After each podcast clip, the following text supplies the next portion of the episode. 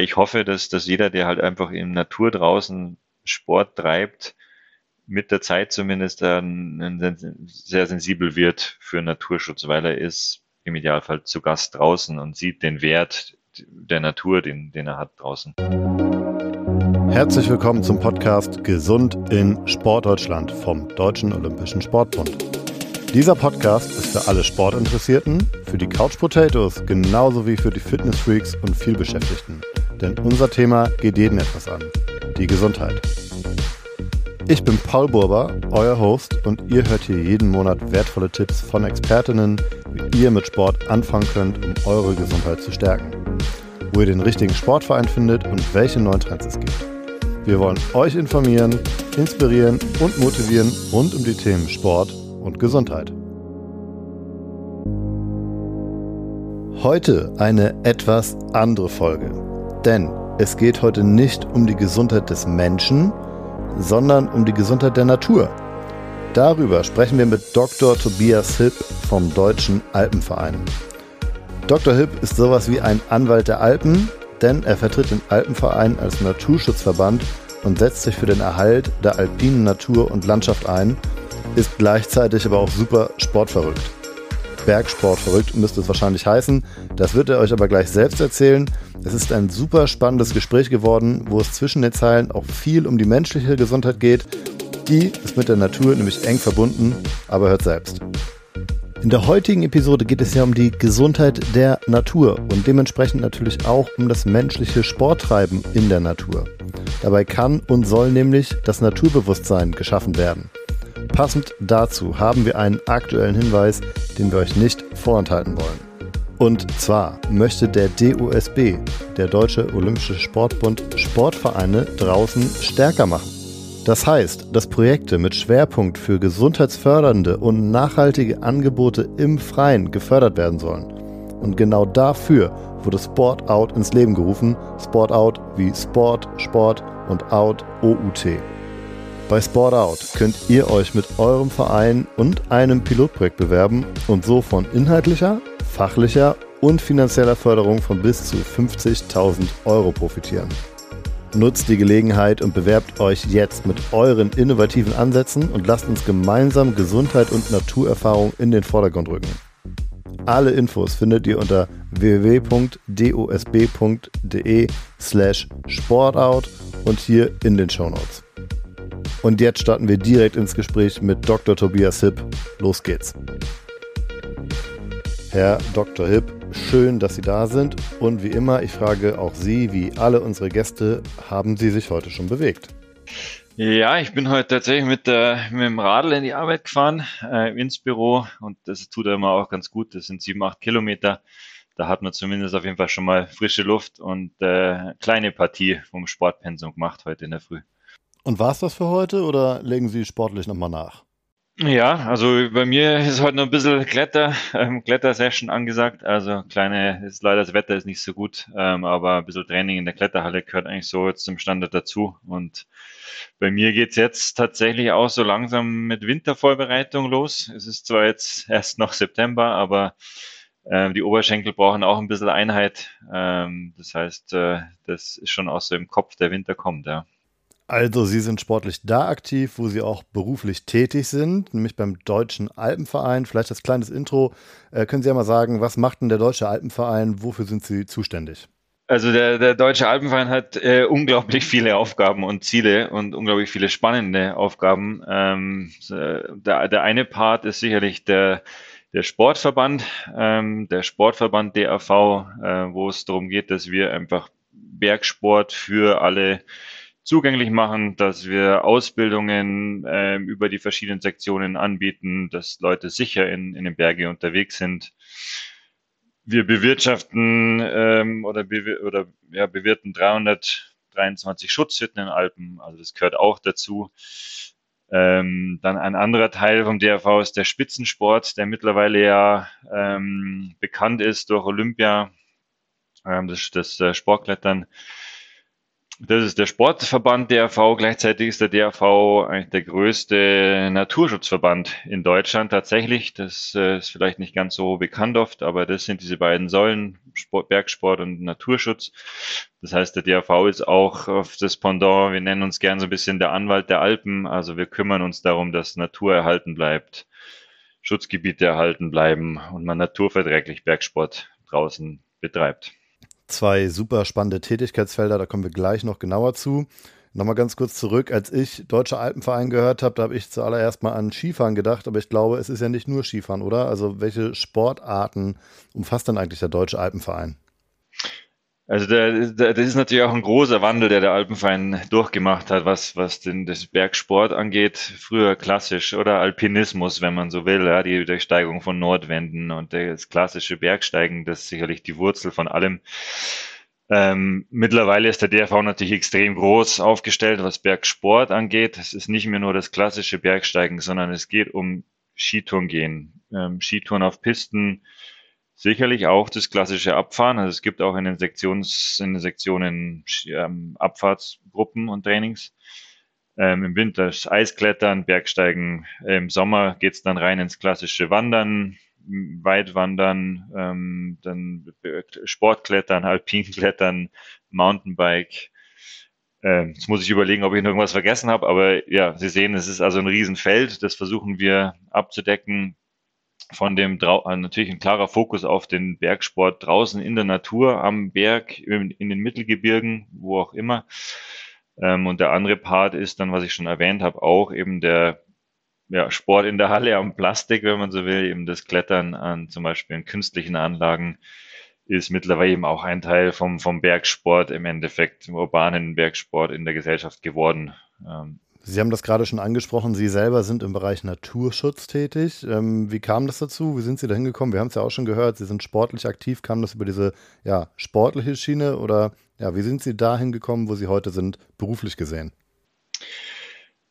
Also ich habe da, ganz sicherlich äh, zwei Herangehensweisen oder Sachen, die mich dahin geführt haben, geprägt haben. Das eine haben wir schon ange, angesprochen kurz. Ähm, ich bin von, von Kind an Bergsportler und, und habe da von Kind an irgendwie eine Affinität zum Alpenraum und auch damit zur Natur.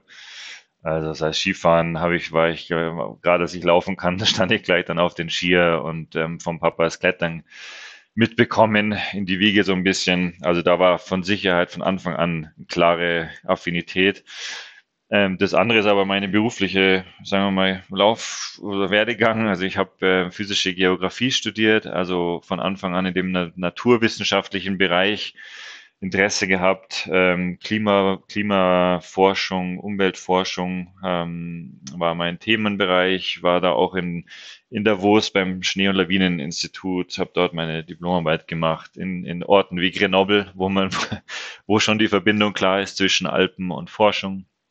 Und das Ganze hat mich dann auch nach Norwegen gebracht für meine Doktorarbeit ähm, über Permafrost ähm, im, im, im norwegischen Gebirge und was, was ist da der Auswirkung vom Klimawandel auf Hangstabilität und auf, auf diese Wasserversorgung zum Beispiel.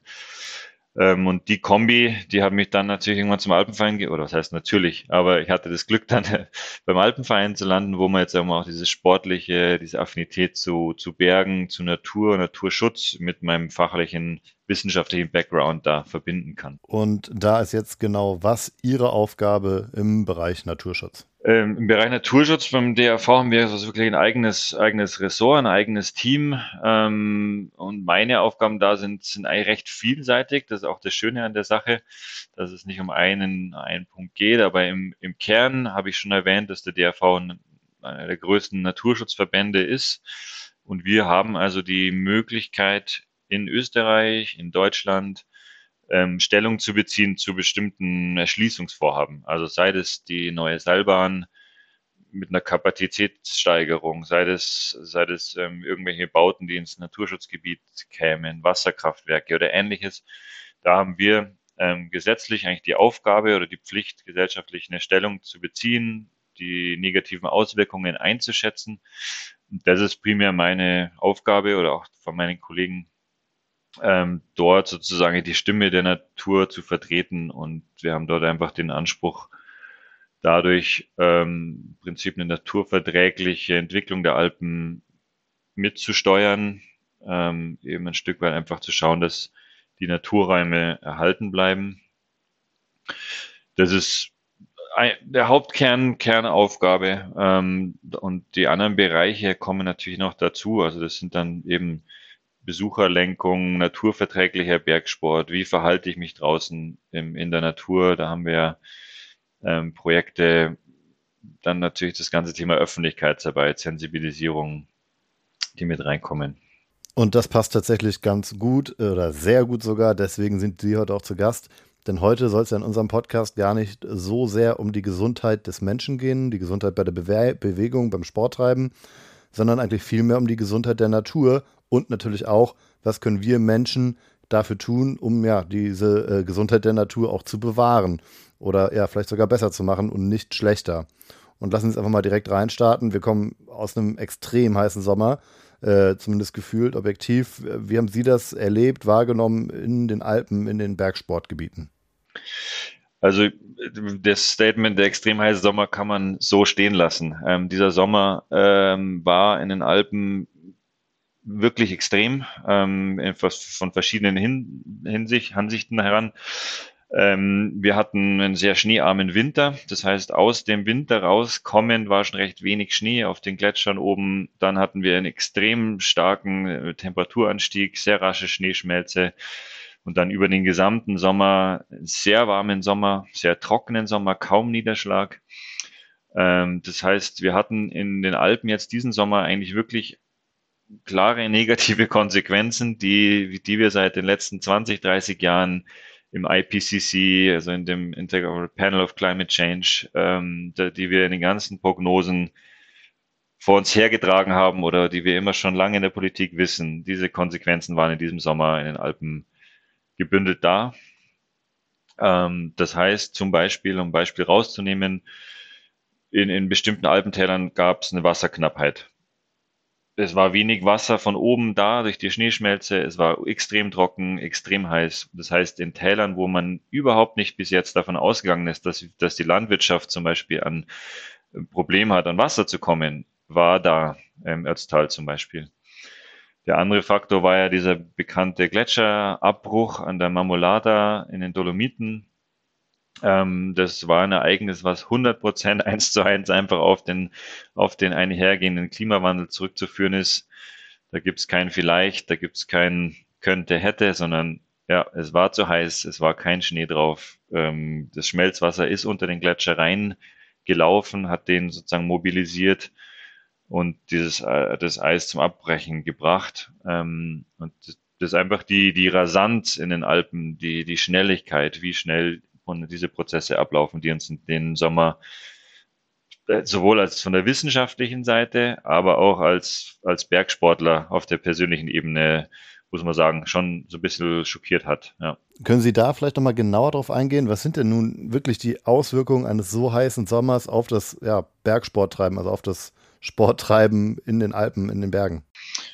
Also in Bezug auf den, auf den Bergsport gibt es verschiedene Ausricht Aus Auswirkungen. Das, das eine primär mal, wenn ich jetzt vom, von, von vom Alpinismus, ähm, vom Hochtouren gehen rede, wo ich jetzt äh, auf den Gletscher gehe oder wo ich Nordwände kletter, wo viel, wo, wo ich mit Eis in Berührung komme, ist es jetzt so, dass wir als im Hochgebirge tatsächlich ein ganz schmales Fenster haben, wo wir noch sicher solche Touren gehen können, wo ich im Hochgebirge unterwegs bin ähm, es gibt eine Zunahme an Steinschlag, dadurch, dass der Permafrost ähm, wärmer wird, diese Stabilität in so Hang- und Schuttfeldern abnimmt.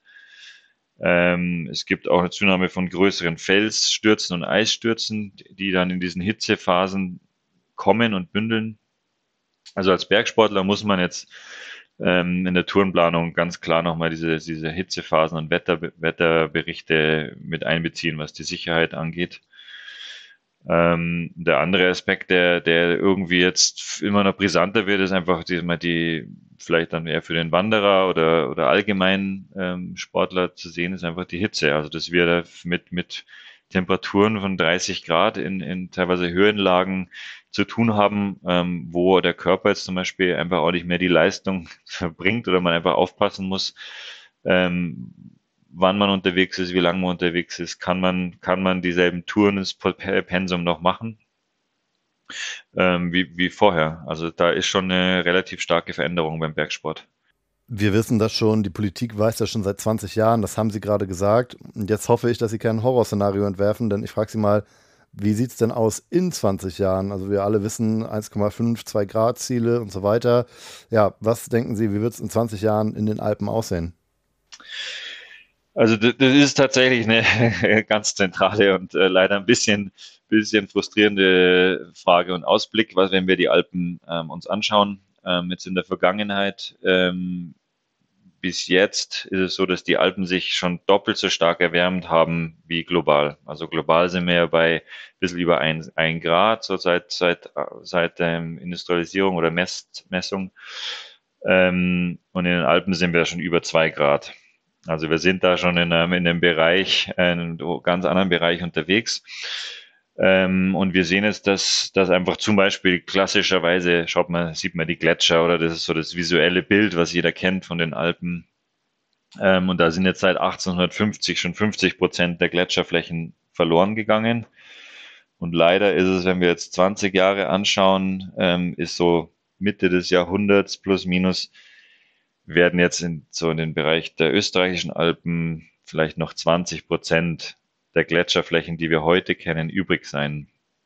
Also das ist jetzt vielleicht immer so das, was man sich vom ersten vorstellen kann ähm, von den Alpen. Und was bedeutet das? Das bedeutet aber auch, dass, dass zum Beispiel in, in den Flüssen im Sommer jetzt in dem Alpenraum da bis zu 60, 80 Prozent von dem Wasser im Sommer kommt von den Gletschern.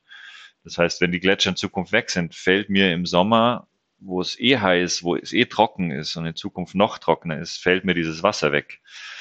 Und das heißt, das ist ein, ein, eine klare Auswirkung, die wir sehen werden, ist, dass in Zukunft so ein Thema wie Wasserknappheit in den Alpen, was uns bis jetzt eigentlich nicht so wirklich tangiert hat, weil Wasser ist einfach überall, wird ein Thema sein in 20 bis 30 Jahren ganz sicher.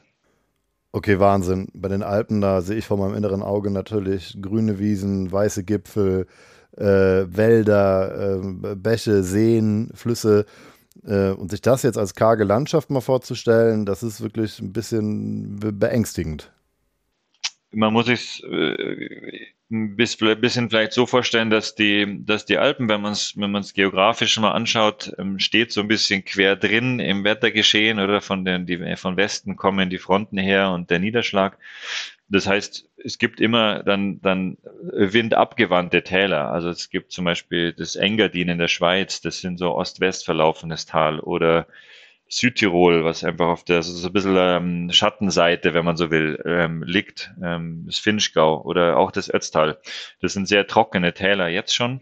Ähm, also wir haben jetzt auf der Zugspitze zum Beispiel haben wir irgendwie über 2500 Millimeter Niederschlag, während man im Ötztal, was sehr abgeschattet ist, da so um die 600, 800 Millimeter hat. Das ist deutlich weniger. Und die sind wirklich auf das Wasser ähm, angewiesen, was, was zum Beispiel von den Gletschern kommt. Und dort ist der Effekt sehr stark. Also man, man muss da auch mal dann schauen, es, es wird nicht in den Alpen allgemein sein, aber bestimmte Regionen wird es sehr stark treffen. Ähm, der andere Effekt, den, den, den wir verstärkt sehen werden, ähm, das sei es jetzt, sei es jetzt äh, Infrastruktur oder persönlich als Bergsportler, ist Naturgefahr. Ähm, also wir es wird dadurch, dass, dass jetzt Gletscher zurückgehen, sehr viel Schutt in den Flächen auch rumliegt, wo der Gletscher weggeht, also Steine, Geröll. Und in Zukunft eine klare Prognose ist, dass diese Extremwetterereignisse zunehmen, also eine lange Trockenphase und dann wirklich Extremregen und ganz viel Regen auf einmal, ähm, kommt es automatisch zu einer Zunahme von Naturgefahren. Also diese großen Schlammlawinen, die vielleicht jeder schon mal irgendwie gesehen hat in Medien oder so, diese Mischung aus Wasser, Geröll, Steinen, Schutt, die dann ins Tal rauschen, hat es immer schon gegeben. In den Alpen klassischer Prozess. Das wird in Zukunft aber wirklich stärker, größer, ähm, häufiger. Ähm, und das wird uns als Bergsportler berühren oder auch dann in Kombi mit Steinschlag. Aber wahrscheinlich auch wird man sich zum Beispiel überlegen müssen, wo welche Baumaßnahmen oder Siedlungsbereiche, die heute sicher sind, sind in Zukunft noch sicher. Oder wo kann ich noch bauen, wo nicht mehr. Also da gibt's bis wirklich viel, viel eine, eine, eine Veränderung ja, oder ein Umdenken nötig, tatsächlich Anpassung. Warum ist das so, dass in den Alpen der Temperaturanstieg, das hatten Sie gerade gesagt, schon ja teilweise doppelt so hoch ist wie in anderen Gebieten? Warum, warum ist das so? Mhm. Also es gibt zum einen mal global, das ist ein bisschen zufällig tatsächlich, ja, das ist einfach das Wettersystem äh, ist ein bisschen ein Chaos. Das äh, kann auch der beste Supercomputer nicht berechnen. Es gibt einfach Hotspots global, wo, wo diese Erwärmung stärker ist. Das ist eine. Zum anderen, aber bei den Alpen ganz konkret, das sind, das ist eine Gebirgsregion, das habe ich schon gesagt, die, die steht in der Atmosphäre frei drin, auf derselben Höhe, 3000 Meter äh, weiter nach, ein paar Kilometer weiter nach Norden ist in der Atmosphäre nichts. Das heißt, ich habe, man kann sich so ein bisschen vorstellen, wie ein Haufen steil gestellte Dächer äh, aufeinander gestapelt, die in die Höhe gehen und dadurch habe ich wahnsinnig viel mehr Fläche, die sich erwärmen kann, als wenn ich einfach eine, eine flache Ebene hätte. Ähm, und diese, diese gestapelten Dächer bewirken einfach, dass ich so viel mehr Gelände habe, was ich erwärmen kann und sich dann sozusagen in dem Alpenraum so ein bisschen staut, wenn man sich es vielleicht so einfach vorstellen kann. Genau. Das ist, das ist eigentlich der Hauptgrund für diese besondere, sagen wir, stark, starke Erwärmung. Und das Relief, wenn man so, so nennt, ja, also dieses, diese Steilheit von den Alpen hat dann natürlich auch den Effekt, dass wir viel stärkere Konsequenzen haben, diese Erwärmung, einfach durch die Hangabtriebskraft.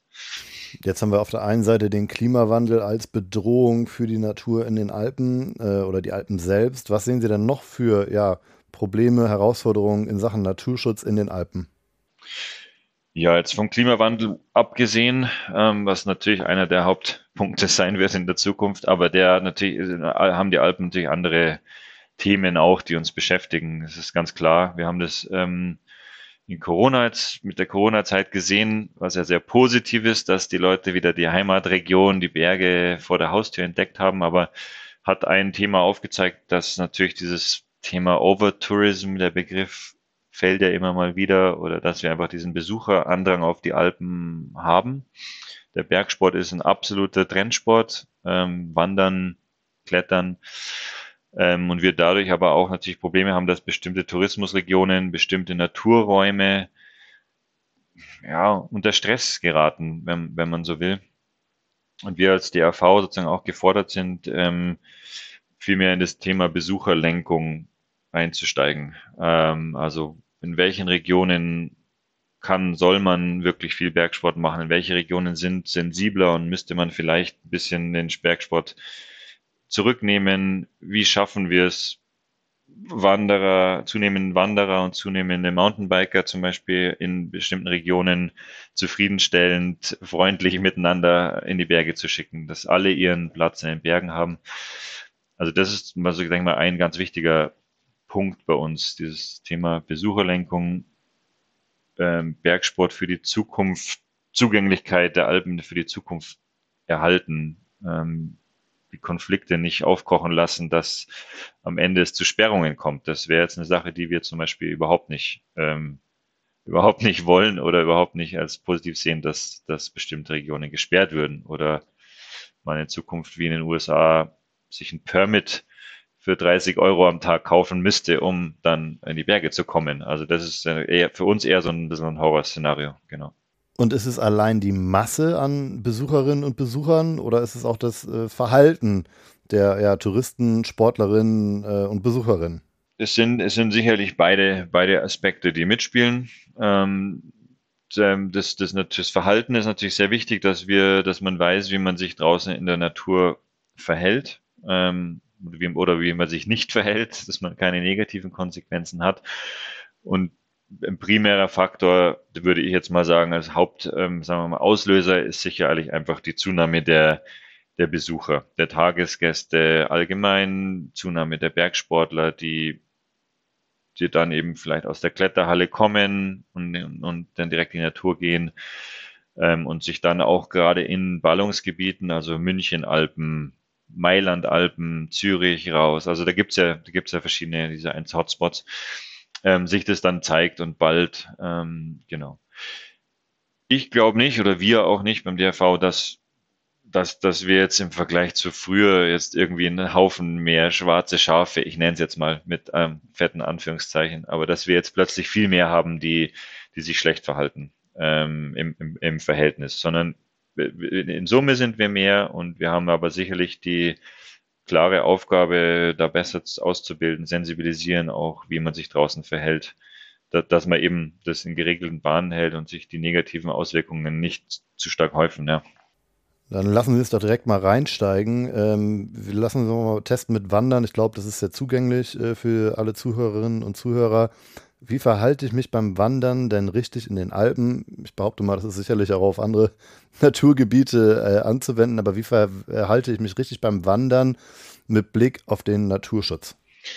Es gibt natürlich einen, Haufen, einen Haufen äh, Regeln und zehn Punkte Plan und so weiter, aber vielleicht oft sind es einfach nur drei, ich sage jetzt mal vielleicht drei so Basics, ähm, die wichtig sind, wo wir öfter mal sehen äh, draußen in der Natur, wo man, wo man einfach so ein bisschen einfach gesunder Menschenverstand appellieren kann. Ähm, das eine ist einfach, äh, ich sage jetzt mal, der Lärm. Lärmpegel draußen in der Natur. Wir sehen es öfter einfach wieder, dass, dass Leute klettern gehen und da, da ist einfach großes Geschrei und, und eigentlich irgendwie, und dann hängt noch der Bluetooth-Speaker, äh, die Boombox noch hinten dran und ähm, ist eigentlich eher ein Party-Happening, sondern man, das ist einfach, glaube ich, ein so ein Aspekt, den man sich vor Augen voll sollte. Man ist draußen in der Natur zu Gast. Ähm, und da sind wir zu Gast, um Spaß zu haben. Das ist völlig und ja auch unser Ziel und völlig legitim zum Klettern und, und wir da unser Hobby ausüben. Aber eben einfach Volumen runter, Natur genießen, ähm, draußen sein. Ähm, das ist das eine. Das andere ist natürlich der Abfall. Sehr simpel. Ähm, da gibt es ein ganz simples Konzept. Alles, was ich reinbringe, bringe ich wieder raus. Oder alles, was ich hoch auf die Hütte, auf den Berg trage, trage ich auch wieder runter. Ähm, nichts, ja, leave no trace, wenn man so will. Nichts bleibt da draußen in der Natur. Ähm, das ist eigentlich ein wichtiger Grundsatz. Das dritte ähm, äh, ist zum Beispiel gerade so was wie, wie, wie Partys feiern in Naturschutzgebieten, also die, die Regeln in Naturschutzgebieten einfach beachten. Ja. Das, äh, wir, wir haben das, dass oft draußen bivakiert wird, Partys gefeiert wird, draußen wilde Natur und da kommt dann alles zusammen, Lärm, Abfall, ähm, der Respekt dazu. Also da ähm, das einfach äh, sich anpassen, die Regeln von Schutzgebieten befolgen und dann hat man schon mal einen riesen, riesen ersten Schritt getan. Genau. Okay, das finde ich super spannend, sich nochmal zu vergegenwärtigen. Äh, hatte ich ehrlich gesagt gar nicht auf der Rechnung. Äh, Thema Lärm, ne? also jetzt nicht nur für logischerweise auch andere äh, Besucherinnen im, im, im, Naturschutzgebiet, sondern natürlich auch für die Tiere. Einfach äh, ja nicht unnötig laut sein, die Boombox vielleicht mal ausmachen oder gar nicht erst mitbringen, äh, die Natur genießen und so auch mit Lärm äh, seine Mitmenschen und natürlich äh, die Tiere äh, nicht zu stören. Das eine ist auch wirklich, ich sage jetzt mal, der Sommer, der Sommerbereich, ähm, wo man, wo, wo man darauf achten sollte. Der andere Bereich, der jetzt dazu kommt, ist jetzt der Winter. Da haben wir jetzt noch, sind wir noch nicht rein, reingegangen. Also das Skitour gehen, da ist einfach der, da ist die Druck auf, auf die Natur tatsächlich nochmal höher. Die Natur ist dann nochmal sensibler die, die, die Lebewesen oder äh, Tiere ähm, haben, haben wenig Nahrung, sind wirklich sozusagen ein bisschen ener am Energielimit. Ähm, und jede Störung, die von uns da jetzt außen reinkommt, zum Beispiel wenn dann das, das Birkhuhn, das Schneehuhn oder der Schneehase wegrennen muss, weil er irgendwie auf der Flucht ist vom Skitungär, kostet ihm Energie. Ähm, die kann er im Sommer kompensieren. Im, Im Winter ist ganz schwierig, weil er die Nahrung nicht findet und auf Reserve lebt. Ähm, und da gibt es einfach nochmal ganz wichtige Regeln zu befolgen, da einfach sich informieren, auf, also natürlich auf Tour heißt unsere Kampagne dort, wo wir alle Regeln bringen. Das sind ein paar Basics, dass man da, da haben wir bestimmte Bereiche ausgewiesen in den Bayerischen Alpen zum Beispiel. Das sind freiwillige Schongebiete, wo wo wir appellieren, dass man die eben nicht befährt. Das sind genau diese Lebensräume, so in dem Waldbereich, hin zu diesen offenen Flächen, zu dieser Übergang, wo die zum Beispiel Schneehühner ähm, daheim sind. Ähm, Und, äh, und zum Beispiel sind dann Tages- und Nachtzeiten ganz wichtig. Ähm, das gilt dann auch wieder für den Sommer. Also wir haben einen Trend auch ein bisschen dieses Schnelle, oder? Dass man schnell Stirnlampe drauf, noch zwei Stunden Trailrun, schauen, was rausgeht, nachts auch unterwegs ist. Ähm, da hat sich einfach durch den Druck bisschen auch die, die, unsere, unsere Tageszeiten oder unsere Trainingszeiten verlängert in die Nacht rein. Und das ist tatsächlich eine recht große Belastung für die Natur. Ähm, da hat die Natur tatsächlich auch Ruhe. Und vor allem im Winter sind es sind es dann auch die Zeiten, wo die Tiere aktiv sind, in der Dämmerung, in der Früh und in Dämmerung abends. Und dort ist die, die Störung extrem äh, stark. Also das sollte man, denke ich mal, eine ganz wichtige Regel auch beachten. Sie diese tageszeitliche Sache und einfach ähm, tagsüber unterwegs sein äh, in den Bergen. In einer vorherigen Folge unseres Podcasts hatten wir schon über das Thema Sport und Bewegung bei Hitze gesprochen. War natürlich auch super aktuell diesen Sommer. Deswegen sehr spannend, was Sie jetzt sagen. Da ging es natürlich darum, äh, möglichst nicht in der Mittagssonne aufhalten, nicht in der Mittagshitze und lieber morgens oder abends Sport treiben, wenn die Umwelt, die Stadt äh, natürlich noch nicht so aufgewärmt ist und so äh, sozusagen das Ganze für den Körper ein bisschen erträglicher ist. Jetzt hören wir hier bei Ihnen, das ist ja auch nochmal spannend, sozusagen der Kontrast, äh, dass es da auch noch ganz andere Sachen gibt, die man eigentlich bedenken müsste bei den Tageszeiten. Jetzt äh, nicht nur natürlich das menschliche Wohl und die Hitze. Äh, und in diesem Sinne ähm, ist es vielleicht auch mal eine Überlegung wert, ähm, wenn es zum Beispiel auch zu heiß ist und man mittags nicht gehen möchte, vielleicht auch mal, äh, wenn man äh, die, die Wandertour in den Bergen zu vermeiden und doch in den Sportverein auszuweichen, auf die Laufbahn ähm, oder vielleicht auch ins Fitnesscenter. Und wir machen mal direkt weiter. Sie hatten das gerade schon gesagt. Natürlich auf Tour ist so eine Kampagne, äh, mit der Sie so ein bisschen auf die Probleme und Herausforderungen aufmerksam, aufmerksam machen. Was machen Sie denn noch, vielleicht auch vor Ort direkt? Also zum einen ganz zentraler Pfeiler beim DRV, das haben wir am Anfang schon erwähnt, ist ja wirklich, sagen wir, unser Ausbildungsprogramm, das ist ja wirklich, sagen wir, der, die Kernaufgabe vom DRV. Da haben wir über unsere unsere Sektionen über Gesamtdeutschland verteilt und ähm, unsere, sagen wir, Ehrenamtler, die die Ausbildung machen, ist ja Naturschutz, ähm, Ökologie und so weiter ein ganz zentrale Ausbildungs Aspekt. Also ich denke mal, das sehe ich als ein ganz wichtiger Punkt, dass wir schon von in den Jugendgruppen und in den ganzen alpinen Ausbildungsgruppen eigentlich das Thema Natur, Klima überall äh, einen Bestandteil hat. Also da versuchen wir eben schon zu sensibilisieren. Ähm, das andere ist dann vor Ort, ähm, dass wir eben, wie, wie schon erwähnt, eben bestimmte sensible Bereiche dann in Kooperation mit Naturparken, mit Naturschutzgebieten, mit Nationalparken ähm, dort versuchen, sensible Bereiche auszuweisen, wenn nötig, Schilder, idealerweise keine Sperrungen, sondern basierend auf freiwilligen Appell ähm, zu lenken, dass wir eben gerade solche sensiblen Bereiche äh, ein bisschen meiden, ähm, um dort die Konflikte ja, nicht zu verschärfen. Es trifft, wie gesagt, sehr stark den, den Winter. Viele Besucherinnen und Besucher kommen natürlich wegen Bergsport. Das ist so eine Art auch ja, Tourismusmagnet. Kann der Sport vielleicht dann auch ähm, ja, ein Instrument sein für die äh, Naturbewusstseinsschaffung und diese ganzen Themen, ähm, die Sie haben, um ja, darauf aufmerksam zu machen und aufzuklären? Äh, absolut. Also für mich ist das ähm, tatsächlich auch ein, auch ein Motivationsfaktor, warum ich beim Alpenverein arbeite oder hier hingekommen bin, dass ich, dass ich absolut sehe, dass dieser der Bergsport, äh, wenn Leute draußen unterwegs sind, aber auch die Schönheit der, der Alpen, der Mittelgebirge sehen, Spaß am Sport haben, sei das jetzt beim Skitouren gehen, ich meine, du bist unterwegs, es, es glitzert der Powder und geniale Bergblick. Ähm, also für mich gibt's gibt's nichts Besseres, da kommt keine Halle, keine Laufbahn ran, aus meiner Sicht, ja.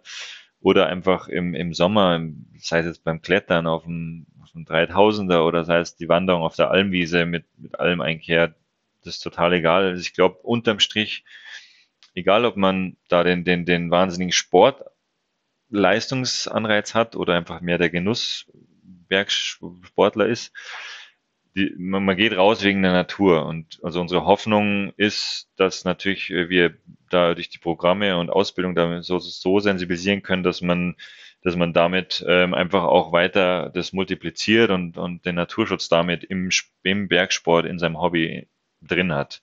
Also aus meiner Sicht ist jeder, der, der irgendwie im Idealfall, vielleicht ist es auch ein bisschen eine ideelle, ideelle Vorstellung, mag sein, aber ich hoffe, dass, dass jeder, der halt einfach in Natur draußen Sport treibt, mit der Zeit zumindest dann sehr sensibel wird für Naturschutz, weil er ist, wie gesagt, im Idealfall zu Gast draußen und sieht den Wert der Natur, den, den er hat draußen.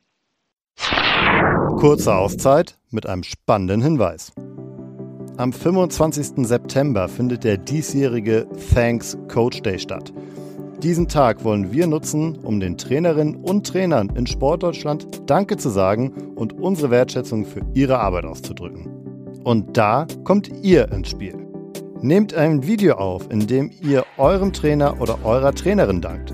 Das können eure aktuellen Trainerinnen sein oder vielleicht auch euer erster Jugendcoach, der oder die euch vom Sport begeistert hat. Erzählt einfach, was ihr loswerden möchtet, was macht eure Trainerin so besonders oder warum wollt ihr eurem Trainer danken. Postet euer Video am Sonntag, den 25.09. auf euren privaten Social Media Kanälen oder auf eurer Vereinsseite und nutzt dafür die Hashtags Thanks Coach Day und Trainer in Sportdeutschland. Macht mit und lasst uns gemeinsam unseren Trainerinnen und Trainern in Sportdeutschland danken. Alle Infos zum Thanks Coach Day findet ihr auch hier in den Show Notes. Jetzt kommen wir auch langsam schon zum Abschluss. Ich habe aber noch ein paar Fragen aus der ja, Sport Deutschland Community. Äh, die haben wir teilweise auch schon gestriffen, teilweise ein bisschen beantwortet. Ich gehe aber trotzdem nochmal drauf ein, äh, um das hier nochmal ganz klar zu machen, die Fragen, die gestellt wurden. Und wir äh, starten mal direkt äh, mit einer Frage, die da heißt, werden die Alpen irgendwann für den Skitourismus, also für Skisport, Skifahren ungeeignet sein? Also der Klimawandel ähm, aktuell zeigt ganz klar, dass, dass wir in so einer Art ähm, Übergangsphase sind. Ähm, die Winter werden, werden definitiv kürzer in Zukunft. Schnee, Schnee nimmt ab. Also die, das sagen wir, klassische Skitourismus wird es in Zukunft deutlich schwerer haben. Ähm, nichtsdestotrotz bleibt, ich, bleibt der Winter, ähm, bleibt auch der Ski- und Skitourengene in Zukunft erhalten hoffe ich. sicher ist aber, dass wir, sicher ist aber, dass wir anpassen müssen. Also, dass das Business as usual oder weiter wie jetzt ähm, nicht mehr funktioniert. Also, dass wir das Skigebiete weiter Schneekanonen in die Natur reinsetzen, weiter Speicherteiche ausbauen und weiter dran festhalten, dass die Skisaison im Oktober beginnt und im April, Mai aufhört. Ähm, das wird ein Teil der Geschichte sein. Also, da müssen wir sozusagen umändern. Sommertourismus wird sicher länger werden und einen größeren Anteil nehmen, aber ähm, ich hoffe dass und gehe davon aus, dass wir noch eine ganze, ganze Weile lang Skifahren können. Und die nächste Frage lautet hier, wie problematisch ist Mountainbiking? Und das ist auch schon die ganze Frage. Ich konkretisiere vielleicht mal ein bisschen. Ähm, auch da, wenn ich Mountainbike vor Augen habe, geht schon ganz schön zur Sache. Ähm, aber das Problem ist wahrscheinlich dann auch irgendwie so Offroad, nehme ich mal an. Ähm, also im Grunde, also Mountainbiken ist für uns ja auch tatsächlich eine, eine Kernsportart beim DRV. Ähm, wir kümmern uns da jetzt momentan auch verstärkt drum, sozusagen solche, solche Lenkungskonzepte in Regionen zu etablieren, wo es darum geht, Begegnung Mountainbiker, Wanderer, dass dort die Akzeptanz ist. Im Grunde, Grundsatz ist aber Mountainbiken nicht äh, schädlicher für die Vegetation oder die, die Wege ähm, als das als Wandern oder Berggehen. Ähm, das kommt wirklich aber auch zum einen beim Baubiken auf die Fahrtechnik drauf an. Ähm, das ist wirklich da, sich auszubilden, dass man nicht mit blockiertem Hinterrad äh, die Trails runterschrubbt. Ähm, klar, das ist schlecht. Parallel dazu, wenn ich als Wanderer in, in, in einem weichen Untergrund ins Moor rein, reinstapf zu Fuß, dann ist das ein, ein extrem großer Impact oder extrem große negative Auswirkung. Also Biken hat, hat absolut seinen Platz in den Alpen ist per se nicht schädlicher oder, oder ähm, umweltschädlicher als sonstige Sportformen. Wichtig ist da aber auch eben auf den Trails bleiben, auf den ausgewiesenen erlaubten Wegen bleiben. Das Querfeldein ist weder für den Wanderer noch den Biker ähm, eine Option, sondern da gibt's äh, da gibt's klare Regeln und an die sollten wir uns halten. Sie sagen es, Mountainbike muss auch gelernt werden. Das ist nicht wie Fahrradfahren, dann kann ich auch den äh, Berg mit dem Mountainbike runterrasen. So ist es nicht. Äh, ja, da stellt sich mir die Frage, wo kann ich das denn machen? Also wo finde ich denn die Vereine vom Deutschen Alpenverein? Äh, ist es nur im Süden, äh, um die Alpen herum oder auch weiter im Norden? Ich komme aus Köln. Ja, wo kann ich zum Beispiel Mountainbiken lernen? Wo finde ich die Vereine vom Deutschen Alpenverein?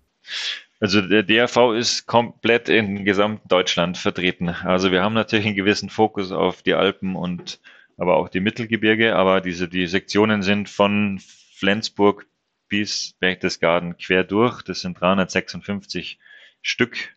Ähm, und äh, die, also dort kann man, man wird sozusagen beim DRV Mitglied in der jeweiligen Sektion und die bieten dann eben auch die diversen Kurse Kurse an, wie zum Beispiel Bike-Fahrtechnik oder wie gehe ich, wie gehe ich zum Alpinklettern. Da ist auf jeden Fall für jeden etwas dabei. Sehr gut. Ich verlinke einfach mal alles hier in den Show Notes der Episode. Auch so Kampagnen wie natürlich auf Tour. Und jetzt habe ich hier noch eine letzte Frage. Ähm, ja, wie kann ich selber tätig werden? Gar nicht wahrscheinlich so sportlich gemeint, sondern tatsächlich auch eher in Ihrem Ressort ja äh, Naturschutz ehrenamtlich. Wo kann man tätig werden? Ähm, also einbringen ist natürlich beim DRV auch ein, auch ein, sagen wir mal, ein Stichwort. Wir, wir basieren ja wirklich an den Sektionen und so weiter auf ehrenamtliche Tätigkeit. Also die ganzen zum Beispiel Jugendgruppen und Ausbildungskurse ist wirklich auch, sagen wir mal, aus meiner persönlichen Sicht diese Jugendarbeit extrem wichtig. Ähm, da hab ich, bin ich auch dann im Bergsport groß geworden. Ähm, Im Thema Naturschutz haben wir in jeder Sektion ähm, ja, Naturschutzreferenten, also die zuständig sind für das Thema Naturschutz. Und äh, über die Sektion eben da als Ansprechpartner gibt es sicherlich viele Möglichkeiten, sich zu engagieren. Oft gibt es äh, Umweltbaustellen, ähm, Mülleinsammeltage, so das ist das Klassische.